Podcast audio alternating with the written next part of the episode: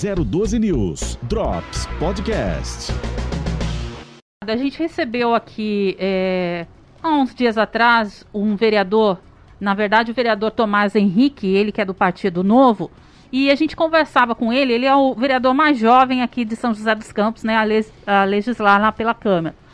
E numa das conversas que nós é, estávamos tendo com ele aqui nos estúdios da 012 News, nós o abordamos com relação aos fluxos, né, que nós chamamos fluxos aqui em São José, que vem ocorrendo de forma constante, é algo que já acontece até mesmo antes da pandemia, né, mas que acabou aí é, tendo uma atenção maior nesse período de pandemia, até porque ninguém estava é, podendo sair, exceto esse pessoal que gosta, né, realmente de se aglomerar. E ele é, contou aqui para mim, para o Marcelo, que ele propôs na Câmara Municipal aqui da cidade a utilização de carro-pipa para combater esses fluxos. Eu queria saber do senhor, o senhor acha que isso seria uma boa ideia? No caso dele, não foi aprovado aqui em São José. É, mas o senhor, o senhor, acha que essa seria uma medida é, viável, que poderia dar certo? tem algum. O, o, carro ele chama. É um veículo que chama Tempestade, tem, algumas cidades têm esse veículo. Eu acho que quando o fluxo se instalou, o pancadão se instalou, você. Tem gente de bem que vai lá, que não tem diversão e vai, acaba indo. Você mandar a polícia, você vai gerar um, um confronto. Inevitavelmente. Alguém vai atacar uma garrafa, alguém pode dar um tiro e a culpa sempre sobra para a polícia. Sempre sobra para a polícia. Não sei em São José, acredito que sim. Mas em São Paulo, todo mundo sabe aonde tem pancadão. Todo mundo sabe onde tem pancadão. Por que, que não se manda as viaturas chegar antes? Tem horário determinado, tem um local. É só você colocar as viaturas que não vai ter o pancadão. Ah, mas aí eles vão para outro lugar. Manda lá. No começo. Depois que se instalou, Ellen, fica difícil, porque pode ter um confronto, pode ter morte. Eu filmei um pancadão. Eu falei, governador, eu estou no meio do pancadão, estou passando pelo fluxo. O senhor conseguiria dormir com esse barulho? Aí eu saí, eu fui na Zona Sul, na Zona Norte, filmei alguns pancadões. Depois eu fui para a porta da casa dele. Olha que tranquilidade. Por que, que o morador periférico não consegue isso? Porque ele não manda as viaturas. Porque não se tem interesse. Porque não vai aparecer na mídia. Porque depois que se a polícia agir, pode dar algum tipo de, de problema, como aconteceu numa comunidade em São Paulo, mas não foi culpa dos policiais. Os policiais estavam atrás de moto, carro roubado, eu já entrei. Eles... Aí me criticaram, ah, mas por que, que você não chamou a polícia? Porque vai dar problema. Eu não quero que ninguém morra. Eu só quero que a população descanse. Ah, e algumas pessoas falam que é cultura. Eu falei, a cultura com carros, motos roubadas, venda de droga, libidinagem, não é cultura. Isso não é cultura. Nesse caso aí, desse, desse caso de São Paulo, a, o que a polícia relatou no, na época foi que realmente estavam buscando uma moto. Mas nesse caso, por que teve tantos policiais assim numa força articulada para uma moto, indo de um canto, é, indo de um sim, outro para fechar um ambiente inteiro? E tivemos várias imagens de policiais agredindo, tiveram pessoas que morreram pisoteadas sim. nessa ação da polícia. Sim, o que acontece? Você não pode entrar num ambiente que tem centenas de pessoas com uma, uma moto com uma, uma força policial pequena.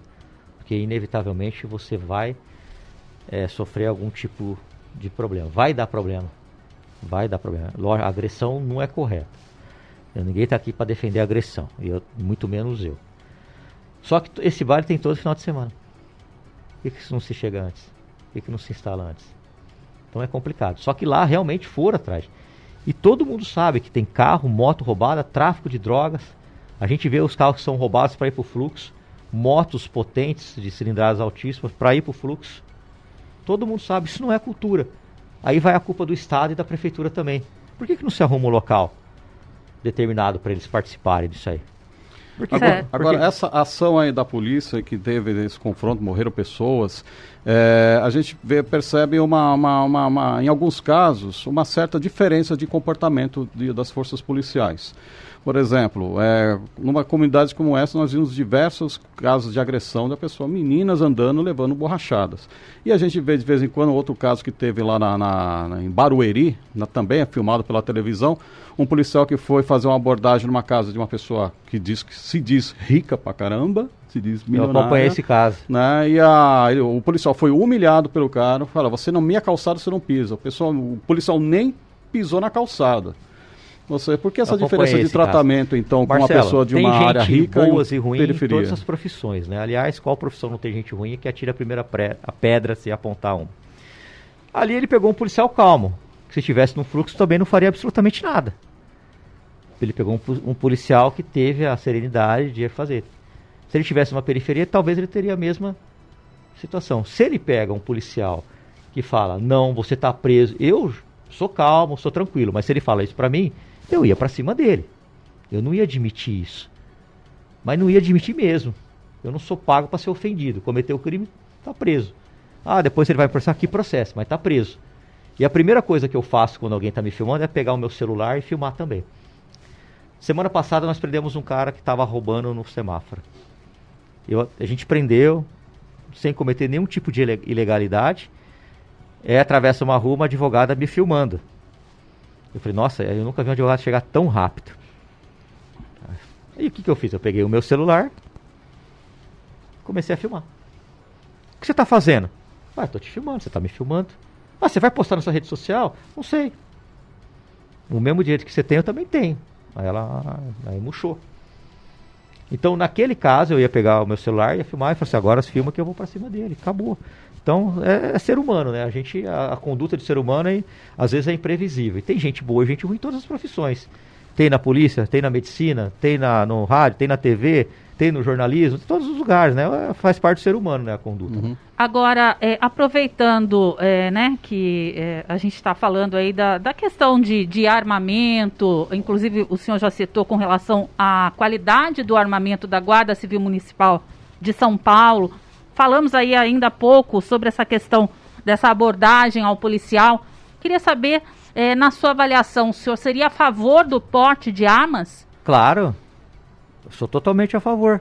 Por quê? O senhor não acha que isso pode, numa situação aí de, de conflito, isso pode ser complicado, né? A pessoa uh, nervosa já pegar a arma. Eu sou a favor de você endurecer as leis. Endurecer as leis. E não ficar como está no Brasil, que a pessoa mata, estupra, tem benefício, tem saidinha. Mas se você, que é uma cidadã decente, honesta, faz um curso, tem capacidade técnica psicológica, treina frequentemente, compra uma arma registrada, legaliza essa arma e você quer defender a sua família, que você cansou de esperar algo do Estado. Por que, que você não tem esse direito? Alguém aqui já viu bandido assaltar com arma registrada em nome próprio, usando carro particular? É, não vai. Não bandido não compra esse tipo de armamento. Se tiver uma casa, eu sou seu vizinho, eu sou seu vizinho, moramos no mesmo condomínio. Ele vai roubar a minha casa ou a sua? Então, deixa é. o cidadão se defender, mas endureça as leis. Ah, mas se um, se um CAC, que é o colecionador, atirador e caçador, ou um segurança, fizer cometer algum tipo de irregularidade, ele tem que ser preso como policial. Fez uma irregularidade, uma ilegalidade, ele vai ser preso, condenado. Mas com rigor da lei mesmo. Você quer ver outra irregularidade? Quer dizer, irregularidade não eu acho que é injustiça. Uma das profissões mais perigosas para mim atualmente é o transporte de valores. É aquele vigilante que vai lá transportar milhões de reais, ele está com 38. Se ele mata alguém em legítima defesa, defendendo o patrimônio, defendendo terceiros, ele matou. Ele deixa a arma na empresa e vai embora desarmado. Aí, coincidentemente, a família desse cara que ele matou mora no mesmo ambiente. Os comparsa dele moram no mesmo ambiente. Isso é justo? Não é justo. Não é justo. Eu não quero que ele leve a arma da empresa embora, porque a arma é do, do empresário. O carro é do empresário. Mas pelo menos que se dê direito para esse vigilante comprar um 38. Não é justo isso. Dezenas e centenas de vigilantes que se envolveram em troca de tiro vai para casa desarmado. Isso é uma injustiça, é uma covardia que se faz com ele. Agora, se ele fizer uma bobagem, assim como eu, eu estou armado aqui. Se eu fizer uma, uma bobagem, eu tenho que ir pra cadeia. Você, se você tiver armado e fizer uma bobagem, tem que ir pra cadeia. O segurança é a mesma coisa. Então é, é muita injustiça e muita hipocrisia. Uhum. A arma não mata pessoas. Quem mata pessoas são outras pessoas. Se for assim, a gente tem que proibir o carro também. Porque tem de gente que mata usando o carro porque bebe. Vamos proibir o carro, então? Uhum. É uma arma muito perigosa o veículo também. É. Mas voltando a falar sobre essa questão da, do armamento, né, de ser a favor ou contra, seria então aí a gente pode dizer que que temos aí uma facilidade em se conseguir isso, até porque o nosso presidente hoje no país, do Brasil, Jair Bolsonaro, ele é a favor também do porte de armas. Não, não tá fácil conseguir o porte, não. Tá muito, tá difícil. Mas, ele é... tentou dar uma aliviada, mas não está fácil. Uhum. Você tem que fazer uma série de requisitos para conseguir. Não tá fácil. Você tem que, tem que fazer, você tem que fazer um curso, tem que treinar, você faz um teste. Se você não passar, você não vai ter. Esse, é, tá, não tá fácil você conseguir arma, não. Ele tentou dar uma amenizada, mas não conseguiu, porque mas Estamos é, no Brasil. Nós temos aí o presidente, ele, com, ele tem tentado aumentar o número de armas para a população. É, uma coisa, uma, uma, das, uma, uma, das medidas que ele chegou a fazer é, é revogar uns decretos em que impedia a rastreabilidade de armas. Ou seja, impedia, dificultava, sim, de, é, saber o dono de, de uma determinada arma. Você acabou de falar que bandido não usa arma registrada, usa arma raspada. É. Né? Agora, com uma medida dessa, vindo do governo federal, para dificultar a, a, investigação de uma arma que foi para a rua, que foi comprada, a quem interessa não ter a, restra, a rastreabilidade de uma arma adquirida? Não, eu sou a favor de que você tenha rastreabilidade. Eu, eu então, sou... mas o que, que o senhor acha dessa, dessa medida do governo ter, de tentar eu, impedir As armas estão todas registradas no meu nome, eu não tenho uma arma uhum. é, ilegal em casa. Então hoje eu estou portando uma Glock que foi comprada com meu dinheiro, com nota fiscal registrada. Exatamente. Se eu efetuar um tiro, ou eu estou com essa arma ou com uma arma que é da polícia, uhum. que me foi cedida também, que eu tenho carga. Então você tem que saber a origem disso daí. Não? Você não pode simplesmente ir comprar e não ser rastreado. Está errado isso também, não, não, tá, não tá certo. Mas eu sou a favor que se dê, Marcelo, para o cidadão de bem, que tem um passado ilibado, que tem uma conduta ilibada, que tem a capacidade de ter uma arma. Não é para ele ficar brigando no trânsito. Aliás, se ele apontar uma arma para alguém, tem que ter uma legislação que vá puni-lo. Uhum. Com pena de multa, pena de cadeia, que ele vai perder essa arma, ele nunca mais vai ter essa arma. Então vai virar realmente um bang bang. Então o senhor concorda que essa medida aqui tem essa tentativa do, do, do, do governo federal de tentar inibir a rastreabilidade é uma medida equivocada? Sim, você tem que deixar as pessoas saber de onde vem essa arma, não tem problema nenhum. Mas uhum. eu acho que é a medida acertada dele de dar, de tentar, de fazer com que as pessoas de bem que desejam isso, ter uma arma. Sim, as pessoas de bem, mas, por exemplo, existe também uma outra, foi outra, uma outra medida que foi tentada tirar de circulação, mas aí, se eu não me engano, a ministra Rosa Weber, ela bloqueou uh, a exigência de teste psicológico. Ou seja, como também. é que Tem vai que uma pessoa, como é que uma pessoa que, que, não é comprovada que ela é sã não. vai andar de armar? É, Marcelo, você está certo. Eu acho, penso que você pode liberar o porte de arma, mas tem que ter o teste psicológico. Eu fiz como policial. Você quer comprar uma arma, você tem que passar por um teste psicológico. Tem que ter.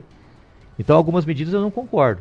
Uhum. Mas que se deixe esse cidadão que deseja defender a família dele comprar uma é, arma é, e ele é, faça os testes psicológicos. não é de hoje que as pessoas compram armas, né? Sim. Não é de hoje, mas Sim. existe, existe é. realmente uma, uma, uma, uma, questão de você filtrar, né? Agora, uma pessoa que não... O que a pessoa tem que ter em mente Entra no condomínio e vai... Que, não, não pode. É o que eu, eu falo sempre. Você está preparado para atirar em um ser humano? Você, porque atirar em papel é uma coisa. Uhum. Atirar em ser humano é outra. Então, eu acho isso uma coisa é, bem relevante, é, porque justamente é aquilo que eu estava dizendo inicialmente na hora do nervosismo, ninguém sabe qual vai ser não a vai, reação. Não sabe qual a gente que vai ser sabe. a reação. É verdade. Então, assim, por mais testes psicológicos que a gente passe e né, que uh, estejamos aptos a, a, a, ter esse armamento, a portar esse armamento, na hora do nervosismo, Sim, realmente. Você está completamente certa. A gente vai Porque sair de si. Eu participei de alguns tiroteios. Não é fácil. Você corre risco de vida, de morrer. E aí eu vejo muita gente falando, ah, eu acerto uma agulha a 300 metros. Ótimo. Mas quando tem alguém atirando em você, você não vai acertar a 7 metros. Então é complicado. Eu fui numa troca de tiro em Aguaí com bandidos armados de fuzil. Quase morremos. Que teve um policial lá que ele ficou meio que desesperado.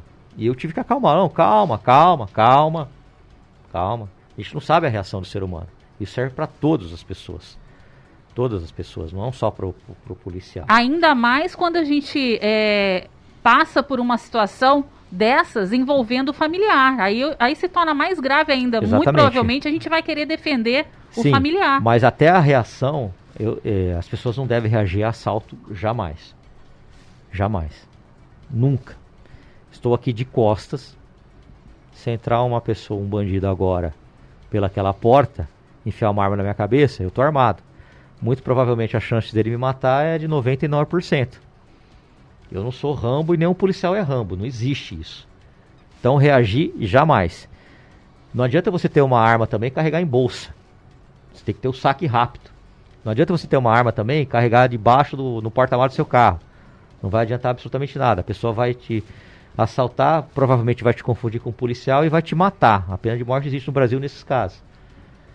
Então, o que eu faço? Eu estou aqui de colo, mas eu sei que ali tem um policial que está pronto para defender a minha vida, por causa das ameaças que eu recebo. Se não, Ellen, eu ia pedir para você para trocar de lugar. Você entendeu? Entendi. E agora, as pessoas que não estão nesse meio, não tem essa malícia de, de que um policial tem adquirindo os, os anos. É vivência, né? né? É vivência. vivência. Alguma coisa só vem com o tempo. Com certeza. São 8 horas e 30 minutos, já deu o horário aqui de mais um intervalo comercial. A gente ainda segue conversando então com um vereador pelo MDB lá da cidade de São Paulo, o delegado Palumbo. Na volta a gente vai finalizando aí essa entrevista, essa participação de hoje. 012 News, a notícia a um clique de você. Para quem não sabe, tá ligando aí a internet agora. Nós estamos é, entrevistando nesta sexta-feira o delegado Palumbo, delegado pelo MDB na cidade de São Paulo. Nós já falamos com ele aí muitos assuntos, o início da, do seu ingresso aí na polícia e também é, é, enquanto parlamentar. E a gente volta a bater um papo. Eu queria saber do delegado Palumbo com relação aí, nós já falamos. Ah, aliás, o senhor expressou a sua insatisfação do governo do estado com relação aí à polícia e não só ao policia policiamento, mas também com relação aí é, ao atendimento, prestação de serviço, que é a obrigação né, do órgão público junto à população puxando um pouquinho para o governo é, federal, como o senhor vê a atuação do presidente Jair Bolsonaro? Olha, tem muita coisa que eu não concordo com ele. Eu quero que ele faça um bom governo, torço por isso, espero que ele faça um bom governo, mas tem muita coisa que eu não concordo. Ah, ok, você não concorda. Tem que usar máscara. Nós não temos a população inteiramente vacinada. Não, ele não é temos o 70% da, a da se população vacinada. Contra, né? não temos a população vacinada. Então tem que se usar máscara. É uma doença que mata. Então tem alguns pontos que não dá para concordar com isso. E não concordo mesmo, e falo, não tem problema, não sou contra você gerar aglomeração, não está certo.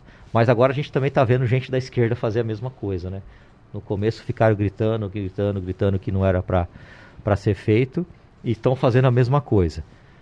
É, ficaram falando o tempo todo a economia a gente vê depois, chegou a hora de ver a economia. Nesse ponto ele acertou. Eu sempre fui contra o fechamento do comércio. Sempre fui contra. Eu acho uma grande hipo hipocrisia, Ellen. Você vai num, num, num, restaurante que às vezes não entra 30 pessoas por dia, não pode abrir. Aí você vai num ponto de ônibus, tem 200 pessoas dentro de um ônibus. Então é uma grande hipocrisia. Ele, eu creio que nesse ponto ele, ele acertou sim de. Só que ele não pôde fazer nada, né? Ficou a cargo dos governadores. Você vai em São Paulo em lojas de confecção que não entra 40 pessoas no dia. Se eu for na estação da Luz agora, neste horário, em três, três vagões de trem tem centenas de pessoas aglomeradas. Mas Enquanto... no caso, ele seria o único presidente no mundo que está correto, o resto da Europa que fez essas medidas então, mas diminuíram, obedece, a, né? diminuíram um, as, na, a circulação, na, diminuíram as contaminações, eles estão errados? Então, mas lá eles, eles compraram a vacina, vacinaram, o pessoal usa máscara. Agora você vai em determinados pontos da cidade de São Paulo, a pessoa não tem nem dinheiro para comprar máscara. E não e teve não campanha também, máscara. não teve uma campanha não de máscara, desde o começo sobre Mas a gente isso. não pode quebrar um comerciante. A realidade brasileira é muito diferente da europeia. A começar pelo auxílio que você tem condição de pagar. A Prefeitura de São Paulo está dando um auxílio. O governo federal tentou dar o auxílio. O estadual não deu. Agora que ele vai começar. 300 reais para quem teve um familiar aí que Então, mas por que ele não começou né? lá no começo? A dar esse auxílio para ajudar. Aí ele vai lá e fecha um comércio com todo o rigor do mundo, mas não combate a aglomeração no trem, metrô e ônibus. Agora... Não coloca 100% da frota na rua e fala que ah, isso é um problema mundial, o transporte público. Por que, que ele não combateu isso também? Por que, que ele deixou a estação da luz aglomerada o tempo todo? Enquanto parlamentar, delegado, o que fazer porque realmente quem precisa utilizar o transporte público, isso não só em São Paulo, claro que em São Paulo uh, o número eh, acaba sendo maior, até porque a população é maior, mas aqui na cidade a gente também tem esse problema. Tra o transporte lotado em época de pandemia, em que se pede o distanciamento, o que fazer nesse caso? Coloca mais ônibus na rua. Coloca mais. Será que os empresários querem isso? Lá em São Paulo agora estão pedindo um subsídio de 2 bilhões. A frota não é e nem nunca foi 100%. Há um grande erro pensar que é 100%, porque não está. Eu converso com motoristas e cobradores de ônibus. Eu converso com eles, eles falam que não tem 100% da frota na rua. Aí a Prefeitura de São Paulo faz um contrato com essa mesma empresa que eu falei no começo do programa, para os é, tios de vans e vans transportarem corpos. Eu falei, por que, que não se coloca esses tios e tias de vans para transportar pessoas vivas nos pontos de ônibus para desafogar um pouco? Ah, não pode. Por quê? Porque vai contra os interesses dos grandes empresários dessas empresas de ônibus. Aí não querem mexer com isso daí. A verdade é essa, eles não querem bater de frente com o sistema que está lá há, há, décadas, os mesmos empresários, as mesmas empresas, então eles não vão colocar o tios e tia de van do transporte escolar para transportar gente. E ajudar essa categoria que ficou um tempão parada, as escolas fechadas, e ajudar a população, mas não, eles querem transportar corpos. Uai, não, eles não têm treinamento para transportar caixão. Eles não têm treinamento. Depois, como fica uma criança que vê um transporte escolar passando, levando um caixão ou descarregando? Como fica a cabeça dessa criança? Não, mas aí eles não querem mexer com o sistema. Por que, que eles não querem mexer? Eles ganham alguma coisa? Acontece alguma coisa? O que, que acontece que eles não querem mexer? Eu fiz essa indagação para eles. Eu fiz. E qual foi a resposta? Ah, eles não dão resposta nenhuma, porque eles não têm argumento. Eles não têm argumento. Agora, eu espero que a Prefeitura de São Paulo não dê mais 2 bilhões. Ainda se fosse para ajudar aquele trabalhador, uhum. lá o cobrador e o motorista, porque o que, que eu faço? Eu vou lá e no meio do problema, eu pego, eu vou lá para a cidade de Tiradentes, Grajaú, para quem conhece São Paulo, pego um ônibus e faço todo o trajeto e filmo. Esses motoristas, eles foram vacinados recentemente. E eles passaram maior. Já, já parou para pensar, Marcelo e Ellen, e os nossos ouvintes, como é, esses motoristas cobradores vivem aglomerados? Viveram aglomerados? Tinham que ser um dos primeiros a ser vacinado e não foram, não se tem interesse. Ontem mesmo nós noticiamos aqui que um, foi feito um estudo que uma das algumas das profissões que tem mais contato externo são as pessoas que estão mais morrendo em relação à, à Covid-19. Nessa conta vai aumento de quase 150% em número de motoristas mortos, que, encerramento de contrato de trabalho, essa pesquisa, por motivo de morte por Covid. 150% de motoristas de ônibus ou motoristas de ônibus de rodoviário, é, principalmente essas profissões que têm muito contato com o público. Pois é, eles não foram vacinados recentemente, eles ficaram aglomerados o tempo todo, 6, 10 horas, e ninguém pensou nessa categoria. Policial também já foi imunizado lá em São Paulo? foi, eu não fui. Não, eu, eu sempre bati na tecla que quem teria que ser prioridade é o pessoal da saúde não que os policiais não deveriam ter. Como eu estou afastado, eu não fui. Não, não acho justo. Mas o senhor não é nada contra a vacina? Não, né? não, não. Eu vou tomar a vacina. tem que tomar a vacina. Eu tenho que tomar a vacina, pelo amor de Deus, né? Eu vou tomar a vacina. Eu, só, eu aliás, estive na fila para tomar, mas não pude tomar porque eu sarei recentemente da Covid e os médicos acharam melhor esperar pelo menos um mês. Então eu estou cumprindo a determinação médica. Uhum. Mas eu fiz o tratamento aquele que todo mundo sequer ousa falar, eu fiz, recomendado por médico. E não tive sintomas graves. Mas o senhor pegou Covid? Não, não. Você não está entendendo. Eu hum. peguei Covid, entrei com todas aquelas medicações que falam que não era para entrar, com recomendação médica, e não tive nenhum sintoma grave. Pessoas mais novas que eu foram parar em hospitais, que pegaram no mesmo tempo que eu, não sei se coincidência ou não. E outras estão entubadas que também se recusaram a fazer. Eu não fiquei, eu não vou tomar só de pirona não. Aí duas médicas que eu me consultei, toma. Tomei, com receita médica, e estou curado. Não sei se foi por causa disso, mas isso pelo menos me deu esperança.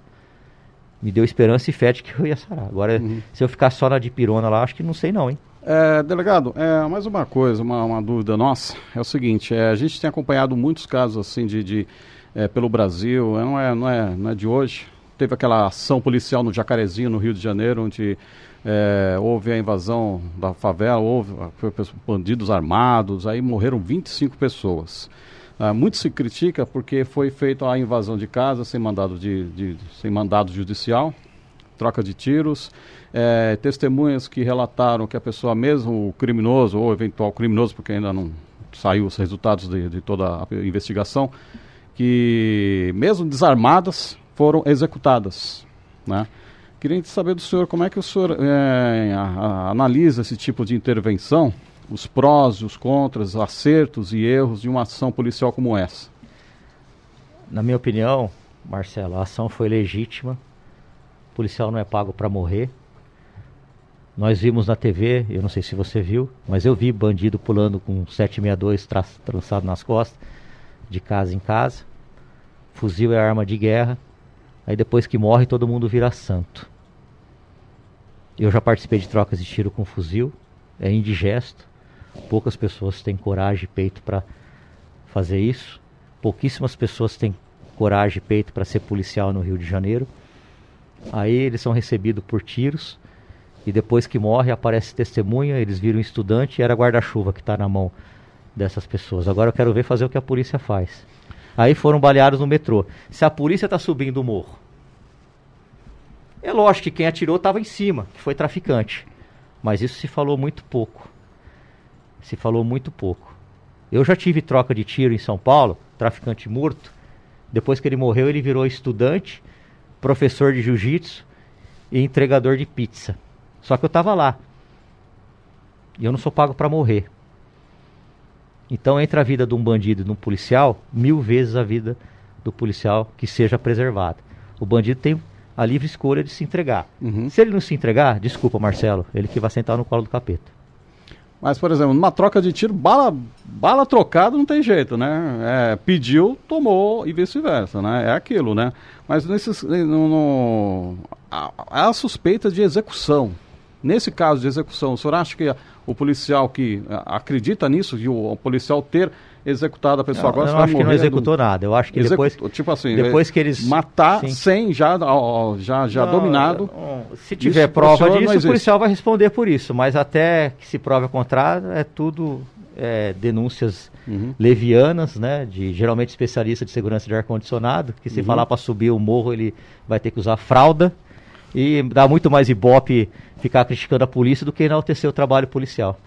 É, eu, como é que o senhor acha que é a justiça, a justiça do, do própria justiça militar que, que analisa eventuais é, a, a, agressões ou eventuais excessos da polícia? Ali foi nós a polícia tivemos, civil, né? nós tivemos, é, essa foi a polícia civil. Nós, nós tivemos essa mês passado no litoral paulista é, um caso de um que foi a justiça militar. Ela absolveu dois policiais militares é, numa, numa acusação de estupro de uma garota dentro de uma viatura. Segundo o juiz que analisou o caso, a menina ela não, ela como é que é? Ela não resistiu, abre aspas, ela não resistiu ao sexo. Nada fez para impedir a situação contra dois homens que estavam com ela dentro de um carro. Ou seja, é, a senhora acha que esse tipo de análise foi correta? Assim, a menina então, que está é, é sendo é agredida. Eu, eu fazer qualquer estuprada. juízo de valor, porque eu não estava lá, né? Então, e o, o juiz fala o que ela, não, ela não resistiu. Eu não acompanhei São dois homens contra uma menina. É, então, eu não acompanhei o caso, eu não tenho detalhes. Uhum.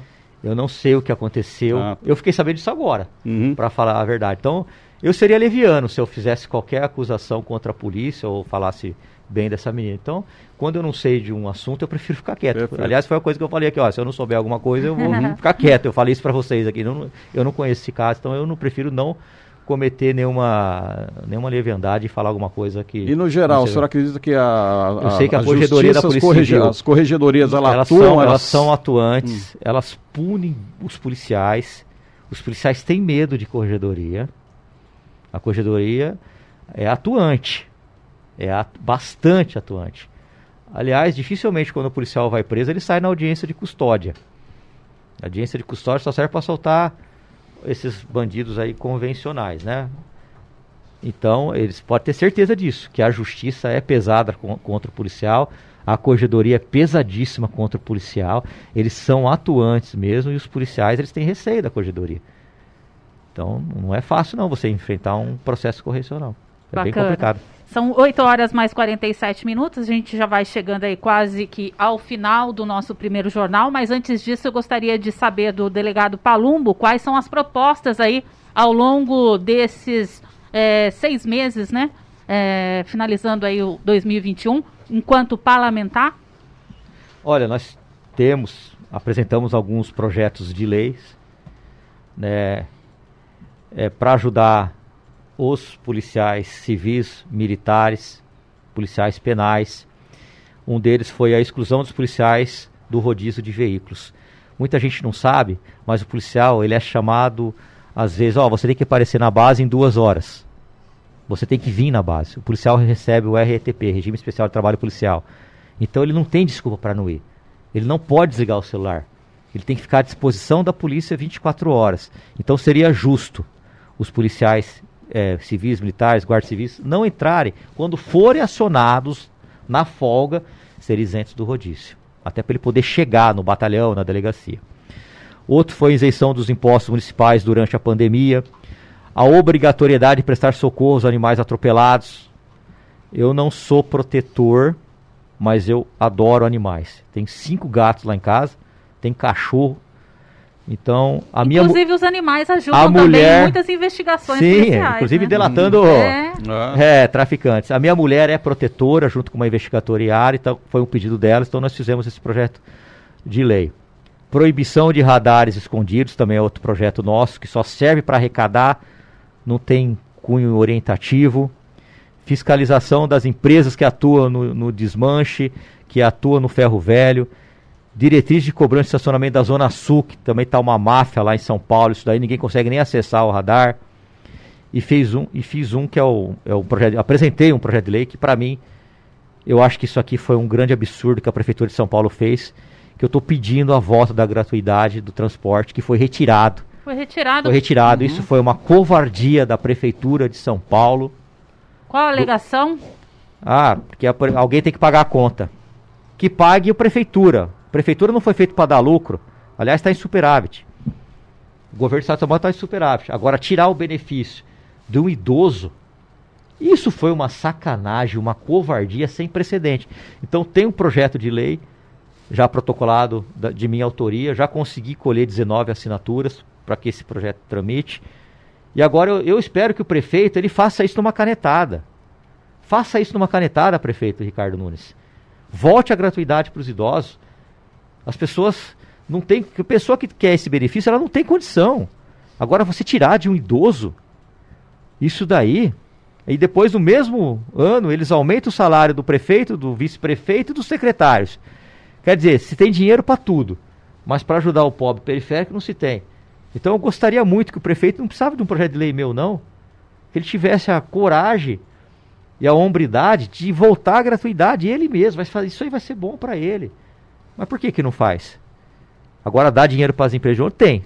Tem bilhões para dar, né? Mas não, não sei por que isso aí, né?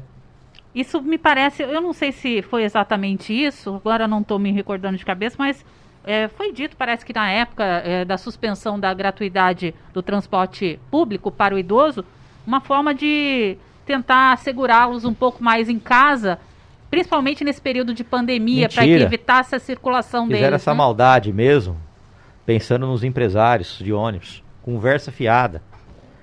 Se o idoso quiser sair, ele vai sair de qualquer jeito, tem que for a pé. Conversa fiada. É, aí eu fico mais nervoso ainda quando eu escuto um negócio desse, porque é cada desculpa esfarrapada que se dá para se tirar benefício. Né? É igual colocar câmera nos policiais. Pode colocar, não tem problema. Mas por que, que eu não coloco nos políticos também? Nos mais, gabinetes, né? Desde os gabinetes. Pode colocar no meu, inclusive, no meu gabinete, no meu carro, no meu terno. Pode colocar no meu, sou cobaia. Vou apresentar um projeto de lei desse, você acha que vai passar? Claro que não. Óbvio que não. Eles querem monitorar a vida de todo mundo. Mas a deles eles não querem. Mas já dá um barulho, né? Já faz um barulhinho, não, já dá uma chama atenção, né? Pra olha, questão, não né? se investe no ser humano, não se investe no salário, não se investe em armamento. Aí faz um contrário milionário para colocar a câmera policial, aí vai o governador com dois policiais que estão lá infelizes para gravar vídeo com ele, que a polícia inteira, 99% odeia ele. Talvez ele não saiba disso, mas, governador, 99% da polícia te odeia, viu? Uhum. Odeia mesmo, mas não gosta. Aí você pega dois lá, faz o vídeo com eles, ficam. Eles ficam. Então, quer dizer, nada contra a Câmara. Desde que o policial tivesse um salário digno, né? Mas não tem. Para a gente finalizar, então, essa participação do delegado Palumbo hoje aqui no primeiro jornal pela 012 News, eu queria é, saber do delegado como é que é ser político no Brasil e se o senhor tem intenção aí de continuar na política. Tem intenção de continuar. Ser político no Brasil é você acordar apanhando, dormir apanhando, virar vidraça. É como entrar num chiqueiro e sair sem o cheiro de porcos. É isso. Pretende... E quem faz o bem, colhe o bem. Eu não tô aqui por cargo, não tô aqui por poder. Ah, você não vai ganhar as próximas eleições, você briga com todo mundo, não tem problema. Eu voto ser delegado, vou fazer outra coisa. Não tenho apego nenhum a gabinete, a, a, a cargo. Uhum. Se tiver que sair de lá, eu vou pegar a minha Bíblia que está lá e meu terço e, vou, e saio. Pronto, tá tudo lá e deixo lá. Agora tem gente que, que passa aquela cola, super cola na cadeira e não quer sair, não quer perder o poder e faz tudo para não perder. Eu não tenho apego a isso aqui. Eu estou aqui na política de passagem. Aliás, nós estamos de passagem, né? E pode ter. Ah, deixa eu só complementar uma coisa. Eu sou ah. contra a pena de morte porque eu sou cristão. Mas eu estou revendo esse meu pensamento. Eu acho que para político corrupto tem que ter pena de morte para esses caras. Porque eles fazem um mal terrível para a sociedade. Quem mais faz mal para esse país é político. É impressionante. E ser político é isso aí. Vou continuar lutando, sem me vender e sem me corromper. Para eu... as próximas eleições, ainda como vereador? Ah, eu vou deixar na mão de Deus deixa na mão de Deus. Eu trabalho todos os dias, inclusive sábado, domingo. Gosto de trabalhar, tenho paixão por, tra por trabalho. Até a minha mulher fala que se eu sou viciado em trabalho, é uma coisa que eu gosto.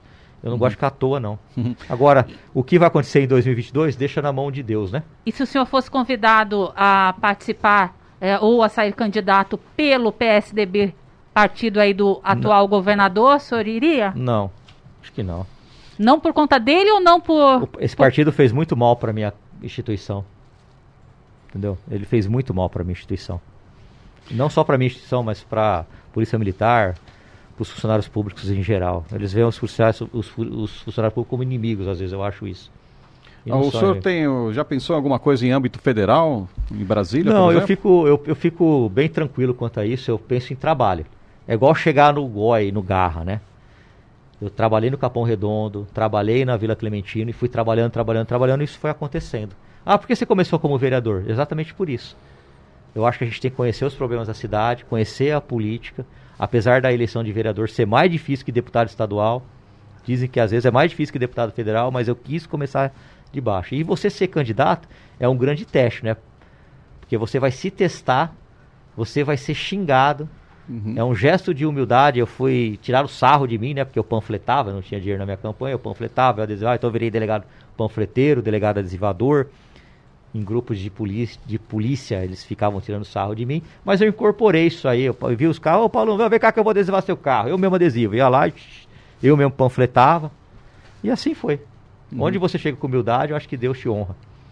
Bacana, são 8 horas mais 55 minutos agora. A gente pede então as suas considerações finais, já agradecendo a participação, agradecendo também a disponibilidade do André em nos atender aí ao longo desse, dessa semana e deixando claro um convite aberto é, para sua participação novamente aqui conosco. Hoje você tem uma agenda é, né, a cumprir aqui na cidade, vai conhecer um pouquinho mais São José dos Campos mas a gente gostaria, claro, de contar com a sua participação novamente. Olha, fiquei muito feliz, Ellen, Marcelo, Rocha, Rádio 012 News. Eu estou muito feliz de estar aqui. Deixar bem claro que todas as vezes que eu vou numa agenda fora de São Paulo, eu venho com o meu carro particular, eu pago a gasolina, eu não apresento nota de nada, é tudo dinheiro do meu bolso, para ninguém falar bobagem, porque o que se fala, se acusa de maneira errada, é um absurdo. Agora, muito obrigado mesmo, eu vou voltar aqui com certeza. A gente espera que você tenha gostado. adorei, adorei. Eu gosto de, de, participar de programas assim, gosto de debate.